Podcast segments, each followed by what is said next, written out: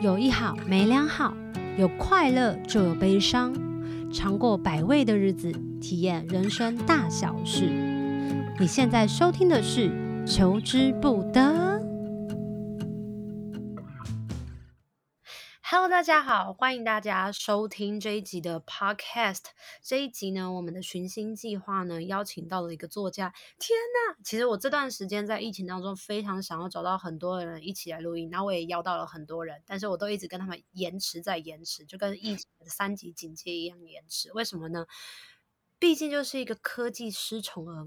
永远都没有办法在科技上得到一些突破跟解决，好险，生命当中还是会有一些贵人的。而今天的贵人就是艾丽。大家好，我是贵人艾丽。小你知道为什么你是贵人吗？为什么？因为我不敢跟别人说，就是你可以帮我一起尝试啊什么的。我刚测试了尝试的，是哎，我超爱尝试的，你超爱尝试的。对，任何新科技的所有东西，包括我们现在这种云端录制什么的。可是那也是因为我家里有设备，所以我就觉得嗯蛮有趣的。如何可以搞定，就是一种成就感。所以你从来都没有在科技上面挫败过？当然有啊，挫败 就当然就是要问人啊，不然呢，随时请人家远端我家电脑，好酷哦！我们今天邀请到艾丽呢，是因为她第八本新书出来了，坚强是你说了一辈子的谎，没有错。我比较好奇、欸出了第八本书，你的心情是什么？我的心情是什么？其实跟不管是第几本书，我觉得心情都差不多，就是忐忑。第一本的忐忑跟第八本的忐忑应该不一样吧？第一本，第一本其实，哎，我我可以先聊一下我出第一本书的的心情跟经过。要要要，因为我最早开始写东西啊，其实是没有灵魂的写。所以没有灵魂的写的意思就是说，我一开始以前我不觉得自己是可以写出故事来的人。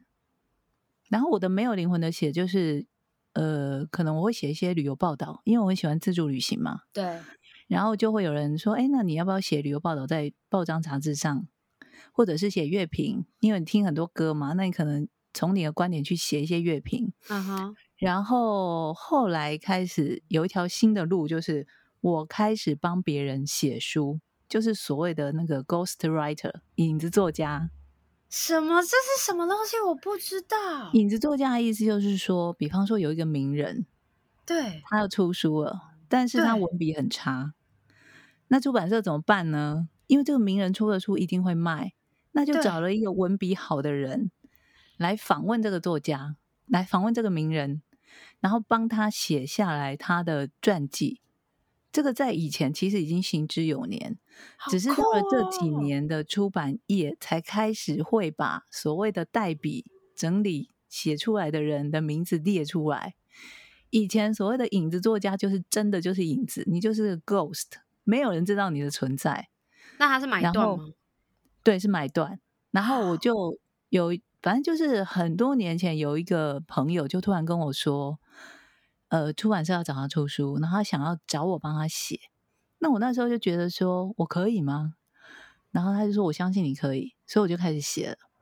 那开始这一写了之后，那家出版社就不停的跟我合作，开始写。月之文化？不是不是，是影子作家，影子作家时期的，对，一家还蛮大的出版、oh. 出版社。嗯、然后可能有一些有一阵子很流行那种什么 model。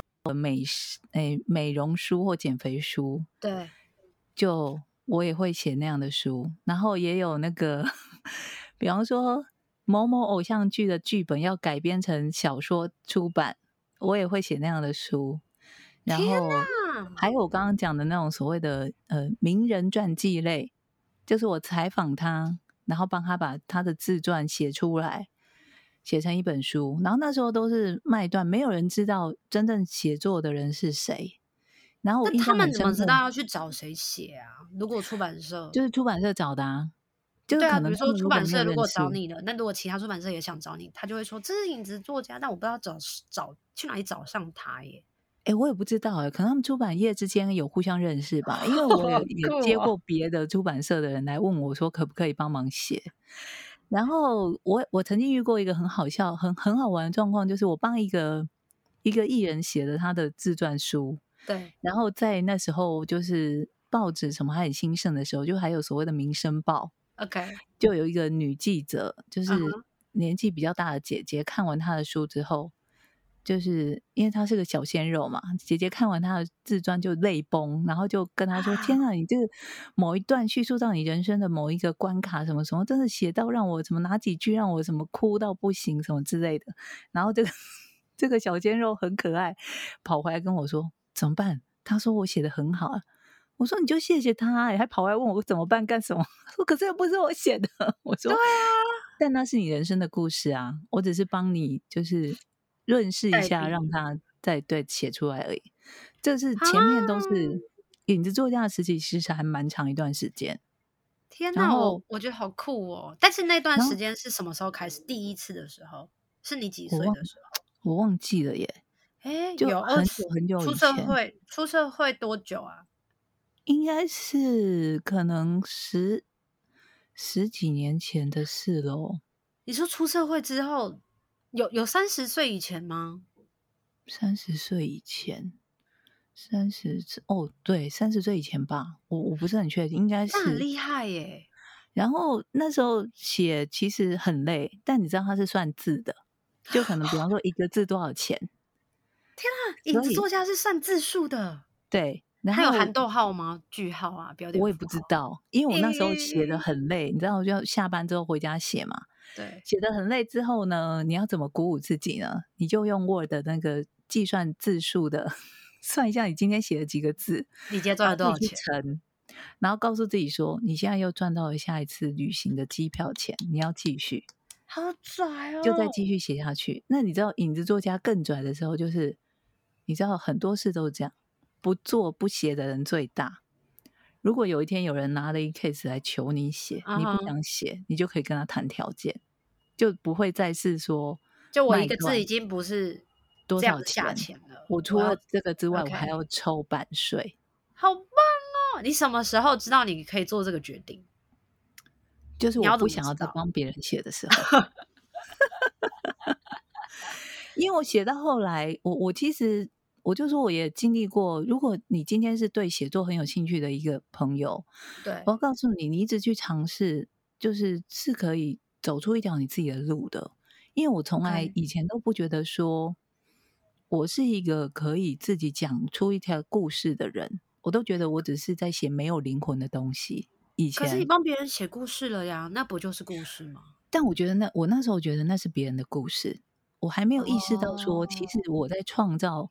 一个新的属于我的讲他的故事的方式，对。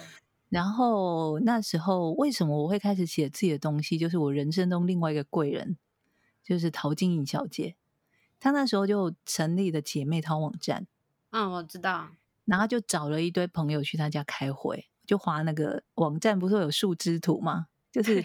比如一个大圈圈，然后底下有好几个小圈圈嘛。对，他就开始画说：“我们姐妹淘是最上面的大圈圈，然后我们要写什么内容呢？我们有旅行、美容、时尚，然后什么两性感情，然后那时候还桃子就是一心一意就想说我要帮同志发声，所以还会有个同志专区，嗯哼，这样，然后就弄弄弄，然后我就在底下看他画出之图，我就想说，那想要知道我就是要写旅游吧。”嗯哼，就我这么，他也知道我很喜欢旅行，然后我就心里想说，好啊，那我就写旅行。结果他就看着我说，艾丽，我嗯，那你就写两性吧。我就哈，我就傻眼，你知道吗？我想说两性，我写两性，对啊。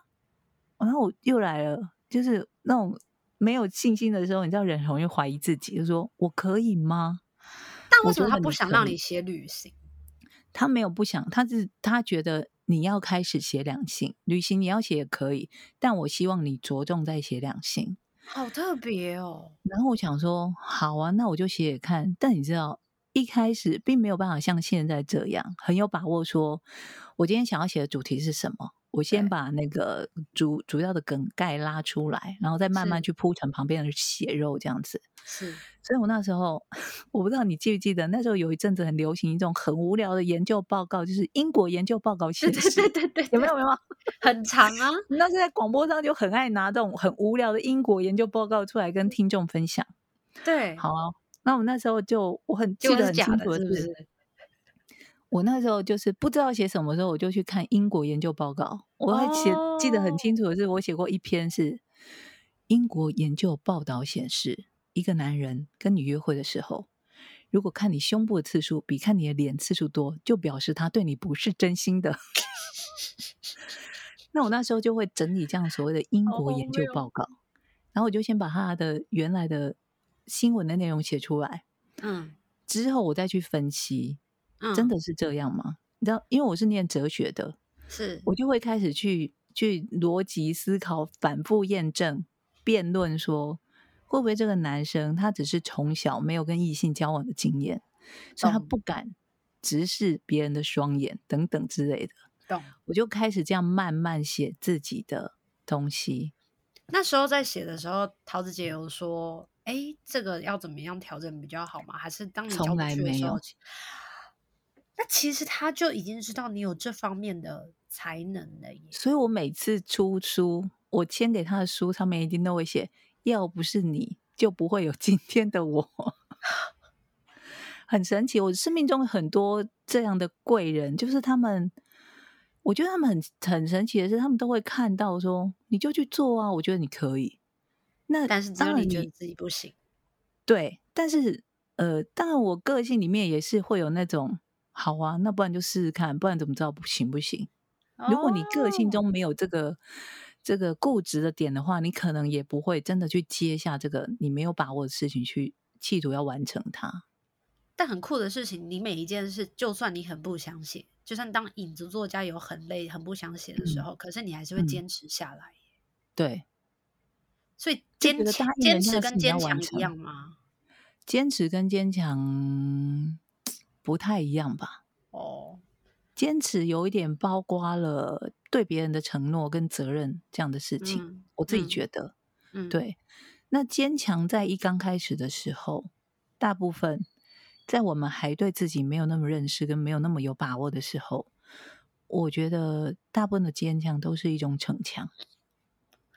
就所以会不会有可能这些？因为我发现你的书里面啊，每一本书的每一个篇章很神奇的，都会有一些很让人家拳拳到肉的句子，就让人家印象深刻，又、嗯、觉得天啊，也写太好了吧！这个状态，这些反思会有可能是因为你在读哲学系的时候。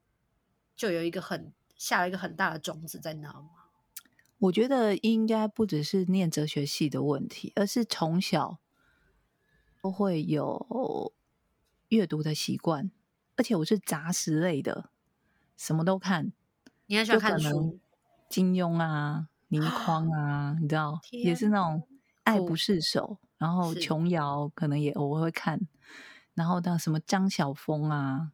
啊！我最近还知道有一本我小时候看的书，居然也已经出版了，好像四十年了。什么“千江有水千江月”之类的。那你小时候除了看书之外，你还有还做了些什么事？呃，运动啊！我小时候也是超爱运动的，从小也超爱运动。你是时间管理大师？怎么可能又运动又看书？你刚刚说的书都要看很久。还好吧，可能我们小时候也没这么多娱乐啊，不像现在还还要忙着划手机，哦、还要经营什么社群网站，没有以前没有分散啊，对不对？懂懂懂。但是我我觉得阅读跟写作这种都是，或甚至包括像你很喜欢音乐，对，像我很喜欢听歌，对，什么样的歌都听，这种都是很小的时候就养成的习惯，因为我们以前也不会知道说。这些会对长大后的你有帮助。小时候没有那么功利主义嘛？对，我们不可能觉得说，哦，这个对我长大有帮助，所以我现在小时候要这样做。对，对不对？那都是我们以前就觉得，哦，我对这件事很有兴趣，所以我愿意花时间在上面去经营它。是，并不是为了说长大对我很有用，所以我现在要努力的去做它。我们小时候也没这么多有心机，没这么聪明啦。讲明白就是。那当影子作家当了多久？很久。好几年，你觉得有五年吗？或七年？有超过五年吗？你觉得有超过五年或七年吗？可能有五年多吧。哦天！然后后来是因为开始在姐妹淘写，对，开始有一些名气，但那时候呢，好像脸书开始有所谓的粉丝专业，OK，然后他们就一直叫我成立粉专，我就不敢成立，说没有人会按赞的，怕的要死，你知道吗？嗯、谁要来按赞什么之类的，就一直鬼鬼祟祟，不敢不敢开创。就是你知道，小时候都这样，你就没有信，对自己没有信心，你什么事都不敢做。嗯，嗯现在觉得说没人看又怎样，我开的高兴就好了，这样。就年纪大了，就什么都不怕。但是我那时候就是在姐妹淘的文章什么的，可能大家开始会有一些反馈给你，然后你会觉得说，哎，好像我写的东西真的会有人会喜欢。即使是这样，我的出书过程也没有大家想的那么一帆风顺。是不是？你是后来之后姐在姐呃出了第一本书的时候，是还在姐妹淘的时候吗？我第一本书原本出不来的，就是感觉在姐妹淘好像就是你的文章点阅率很高啊，很多人喜欢看啊，对啊，然后就当然就很多出版社来找你说，哦，我们想帮你出书，是，然后就谈了很多，可能有些就画大饼，什么，OK，我们可以帮你谈到赞助，你就写一本那种去哪里，你想要去哪里自助旅行的国家，然后也写出那本书来，什么没问题，就是什么。想去哪都可以，这种讲一讲之后就，就那那个出版社整组人就不见了，虾米呀？然后，但是那些文章还可以留下来自己使用，对，所以就好然后或者是就是很想帮你出书，然后就把你的稿子要去看之后，这个我真的记得超清楚。我觉得我不知道是不是因为我的那个星盘里面好像是什么，呃，月亮在天蝎，就是会有那种记仇的记仇的。月亮在天蝎哦，对。然后呢，就我就印象超深刻，到现在都还记得。就把我稿子要去看了之后，然后就过一阵子人就不见，然后我就问说：“哎，那现在状况是怎么样？”结果那编辑就说：“哦，我们主编觉得你的文字不够深刻，因为那时候的出版界很流行写一些很凄惨无比的的文章。大概怎么样的用字遣词是那个时候可能会比较就是可能就是说。”呃，我我这一辈子不会再爱上任何人了，除了你之类的这种这种走向，知道吗？琼瑶感。然后，因为我是不相信这种事的，年纪越大，你会越来越不相信，我怎么可能不会再爱上别人？对，你就算现在伤的再深，你将来有一天还是会忍不住想要再去爱爱上一个谁。对，然后就说我的文字不够深刻，我到现在都还记得。他们后来再找我出书，我就。因为到现在说谢谢谢绝他们的，就说哎，我的文字现在够深刻了吗？没有啦，我没有这么坏啊。是，就是第一本书其实真的是很惨烈的出不来，然后那时候就很其实还蛮灰心的，想说好吧，那既然书出不来，那我就去实现我人生的另外一个梦想好了。我就跟公司请了假去环游世界。你去环游世界？但是你知道，我本来打如意算盘是说，我不如请个半年吧。啊哈，半年？你觉得环游世界半年算不算过分？虽然算过分，但应该还还不完吧？对不对？对吧？就我就被打枪。就我们那时候老板是小燕姐，就虽然我我们平常跟小燕姐很熟，就她常常会就跟我们在那边没大没小的瞎哈拉乱聊天。但我从来没有跟她 的秘书预约过，说我要见老板，就进她办公室这样。然后秘书很可爱，说：“你怀孕了？怎么样？什么事？” 很好奇。我没有，我有事想要跟他聊一聊。什么事？什么事？很紧张，紧张哎！我那天真的就平常看小燕姐都没大没小乱聊天，那天是就是手脚冰冷，然后一直冒汗，就进他的办公室一句话都讲不出来。然后就说小小小姐，我我我想要请假，要干嘛？半半半年，我我我想要去环游世界。嗯，因为聊半天之后说两个月，他就说两个月。我说哦，然后想说心里就还在挣扎，想说他那么忙，他怎么知道我两个月有没有出现？那我就自己最后要走的时候就说，嗯，那我就是能两三个月哦，就要走。他说两个月。有听到哎、欸，耳力很好吗？很认真对待他说出了每一句话。对，然后所以我就对，但其实我还是偷偷有休超过两个月，就真的去了一趟很多世界的旅行，也不到环游世界了。这些都是你事先先安排好想要去的地方？没有。那你怎么就是突然觉得，你知道是从世界地图拿掉一些图钉的，本来的半年变成两个月，就可能有些地方不能去，不能去，不能去。然后说那。那你觉得一定要趁着这次去的地方有哪里之类的？因为比方说像那个复活节岛就去不了啊，因为飞一趟就要三十几个小时。嗯，对，反正呢，就是后来呢，在我已经下定决心我要去环游世界的时候，你知道人生生命就是这样，他会在突然你在这个绝望的时候又开了一个窗给你，就突然说有人说我不管了，艾丽，我要帮你出书。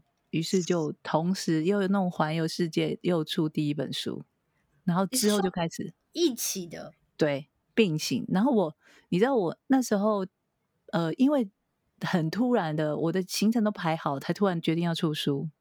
这怎么办得到同时进行啊？因为不是还是要一些校稿或者是一些印刷厂什么的。对。对。然后我我那时候要出国去环游世界。也没有回事，就是那两个月长假的前一天，还办了台中场的座谈会，隔天就飞出去。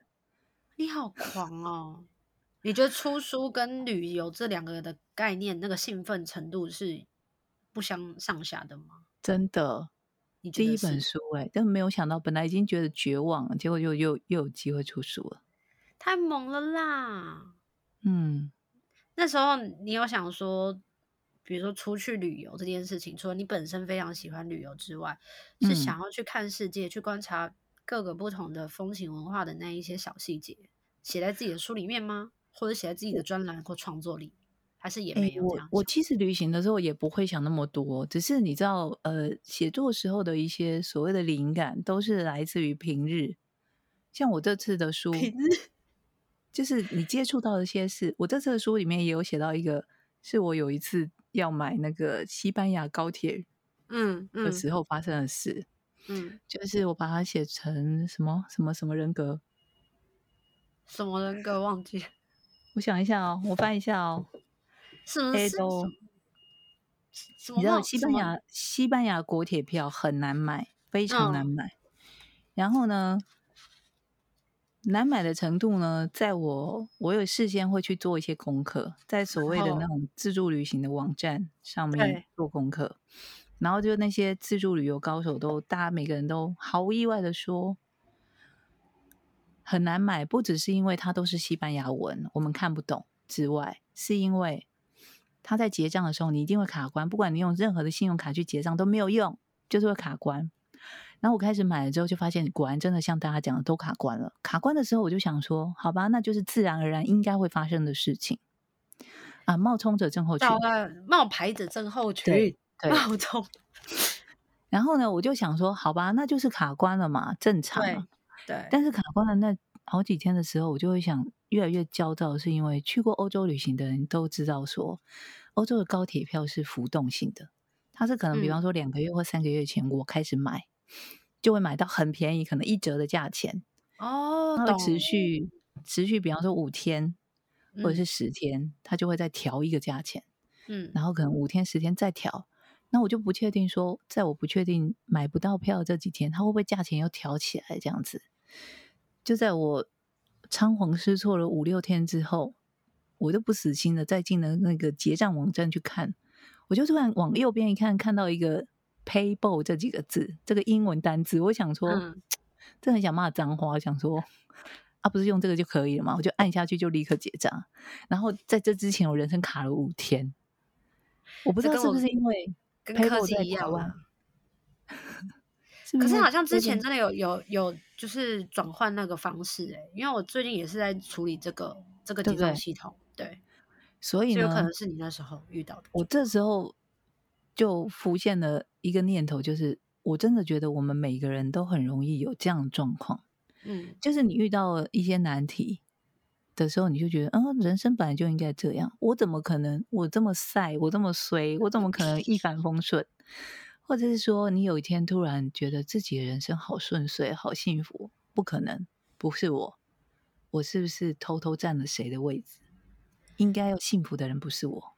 你在做这些写作的过程当中，你有没有发现有很多的篇章里面都是有哲学意涵的？嗯、因为它不只是因为哲学，它不是就是一直要不停的反思、反思、反思、反思、反思。可是你的文章里面很多都这样哎、欸，比如说像你刚开始说的，自己在刚开始写作的时候，大家都一定要写到死，就是我再也不会相信任何人了，嗯、我再也不会爱上任何人，那种一翻两瞪眼的。但是你好像不是这种的，你就是会告诉别人说，一定是。你老天爷给你这个，那一定就会再给你另外一个。嗯、那如果什么时间到，嗯、我记得还有看到有一篇是在讲说，如果你觉得你自己都什么厄运连连，还是什么遇到不好的事情，嗯、但是你可以，嗯、你可能有可呃，但是你有时候就会想说，有可能是老天爷其实已经帮你。因为你曾经做过某些善事，对，已经挡掉了很多。对对对对对对对。对，然后觉得很有道理耶，真的是 这样啊！因为我们常常会觉得说：“哦，我怎么这么衰？为什么一天到晚发生那些衰事在我身上？”对。但你不知道的是，其实你可能有更多的衰事都没有发生，他早就帮你挡掉了一些事，是因为你曾经。可是谁知道？我跟你说，我写的那个故事就是发生在我自己身上。哎，那个故事很很很恐怖，就是。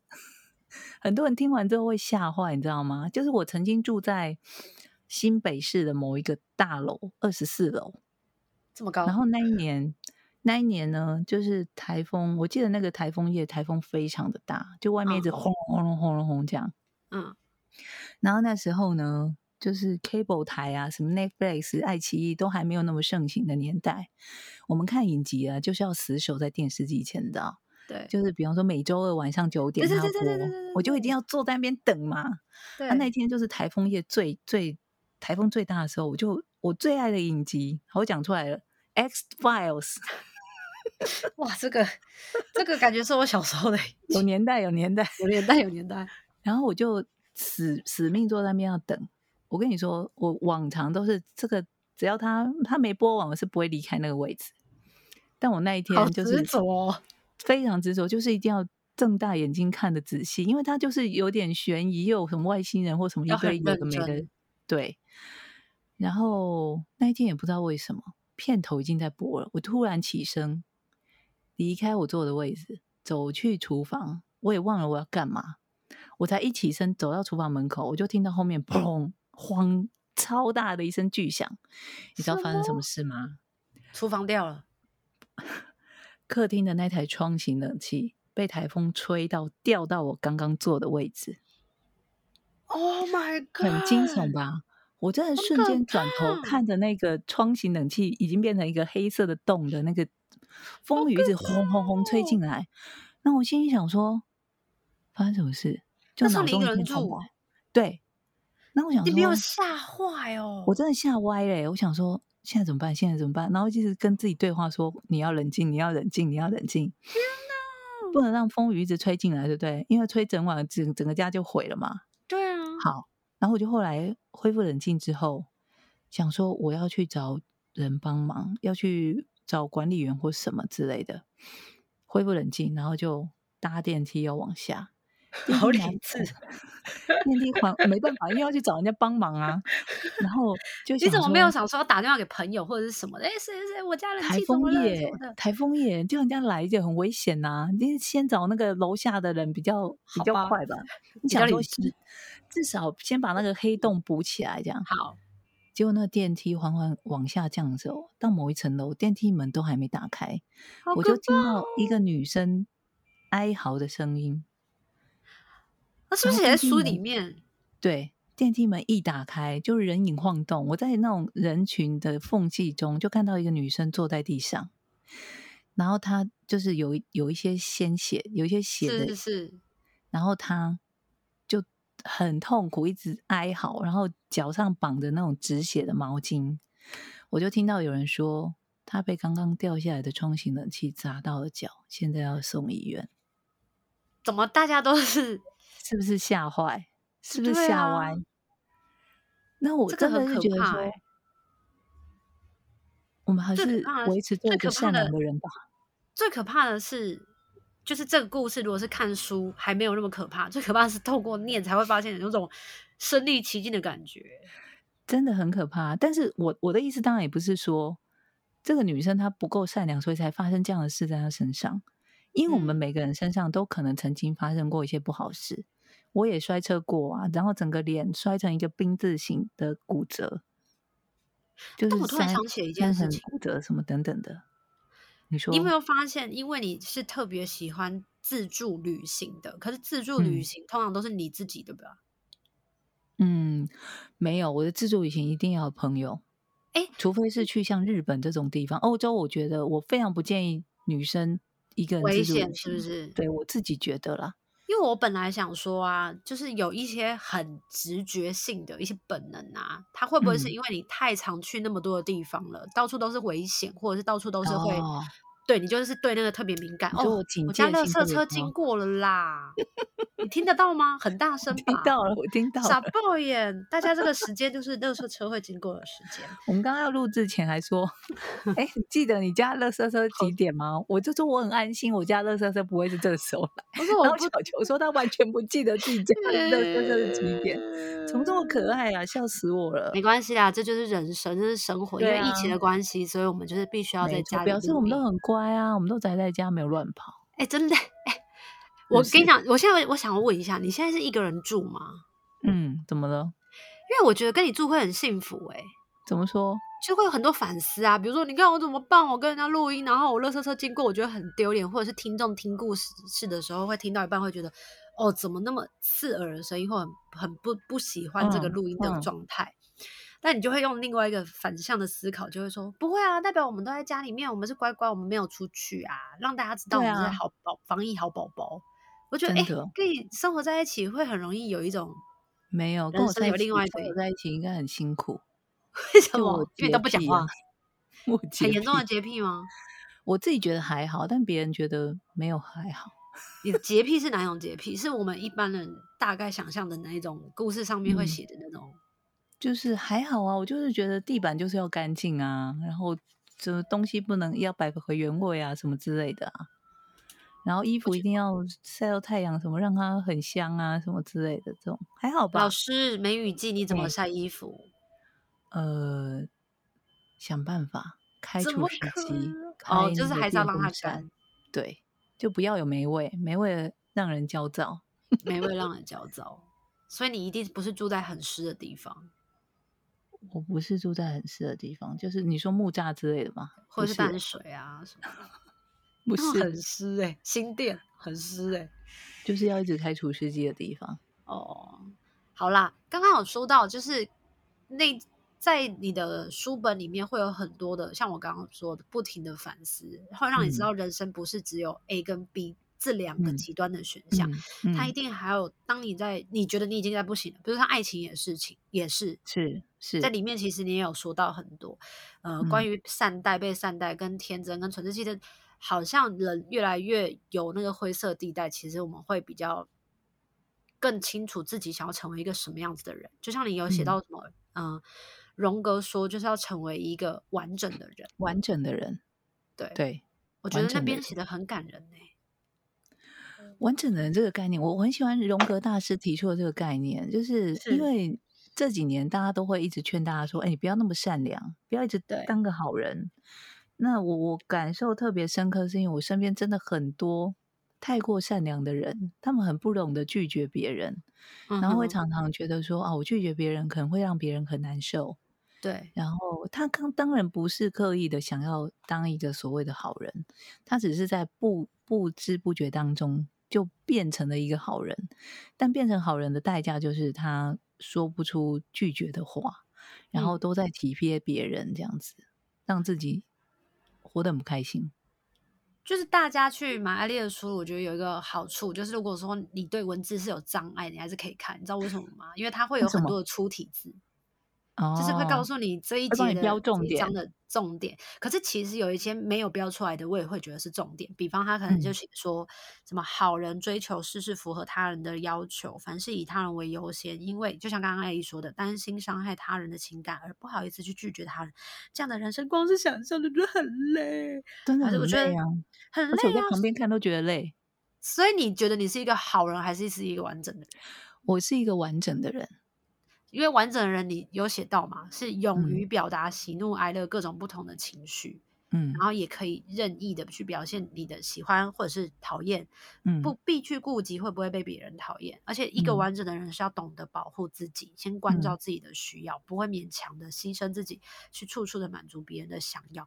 我觉得在书本里面，那时候我把这边画起来，就是今天一定要跟跟大家分享原因，是因为我希望大家可以在留言区告诉我们说，你希望你。是一个好人，还是你希望你是一个完整的人？嗯、因为听起来完整的人就是你，还是会被别人讨厌，嗯、对吧？对对对对，如果你如果你的情绪被展露出来的，那别人就是一定会觉得你现在就是白目鬼啊，嗯、或者是哎，你好像不够世故，嗯，嗯，不够的去尊重别人的需求，所以你有可能就是会被讨厌。对，或者是人家跟你提出要求的时候，你很敢于拒绝，他就会觉得。怎么会这样？但我跟你讲嘛，艾丽的书会有很讨厌的地方、欸嗯、怎么了？就是你如果如果你是跟我一样，有时候看书会喜欢注记跟贴标签，你会发现还没看到一半就是贴贴了一堆标签，然后你就会想说傻眼，到时候看出来就觉得到处都是重点，就觉得有什么奇怪了？这整本都是重点吗？对啊，可是这样你要怎么看？如果有一个，比如说突然间某一个事件，因为我觉得这种书是你突然间遇到了生活上一些不如意，或者是有一些事件遇到人事物，让你心里面一定过不去。过不去的时候，你会想要看一些书来，有人告诉你，就是有一句话突然间浮现了，maybe 就是解答，或者 maybe 给你舒缓一些你现在的情绪状态，嗯嗯嗯，你就要去翻啊。标签做成整本都是的话，你根本都不知道哪一页是。有时候可能翻到的是友情，有时候可能翻到的是爱情，有时候想说啊，我要要翻工作，但是说哎翻不到，都一直在翻。可能那段时间可能一直在感觉是人跟人之间的关系的时候，就想说可恶。有一阵子不是很流行那个解答之书吗？对对对，你有买哦？就是 没有，我们有把它拿来当那个节目的工具在玩。有用吗？就是厉害吗？就是好想知道，因为因为他他的他的做法是好像是右手捧着书，然后左手要划着什么页面，然后慢慢念出什么你的问题，然后划到哪一页你就翻开这样子。是，然后那时候做法就是，我觉得你就把我的书当解答之书，你就随便翻翻，你翻开了之后可能会有某一句话，或许就可以解答你当下的问题。但是我不是说，因因为我就是一个从来也不会去回答人家私讯的。对，因为我不知道你的人生所有状况是什么，我很担心，我万一帮你接手写了你的人生的剧本，改变了你后面的发展，你的任何决定怎么办？我不能为你的人生做负责，但是我可以做到的就是，你在从这一句话里面，你自己去找出你要的答案。嗯，对，因为我我是念哲学的嘛，所以就跟大家分享一下，苏格拉底，哲学之父，他呢是。以前啊，就是都在那个雅典的街上，一天到晚找年轻人在对谈，有没有？他不是就是那种最后就是因为这样被赐毒酒就就去世了，就说他妖言惑众之类的。但那做法就是，你知道妈妈是产婆，产婆的意思就是她是个接生的嘛，帮人家接生。她的她的产婆说的意思就是说，我相信所有事情的答案都在你的心中。对，那我今天要做到的是是什么？我跟你对谈。我跟你聊天的过程中，我帮你慢慢的引导出那个在你心中的答案出来，你就会借由在我们的交谈过程中，你知道说哦，原来我应该怎么做。其实我自己早就知道答案了。我觉得我们今天会聊不完，所以我们决定要拆上下集。大家可以重复啊，大家可以期待一下下集我们要聊什么。所以求之不得，我们下集见哦，拜拜，拜拜。有一好无两好，有老瓜嘛会老烂。没尝过百味的日子，至少有体验一些事。如果有什么过不去的事，别太计较，求之不得。我们下次见。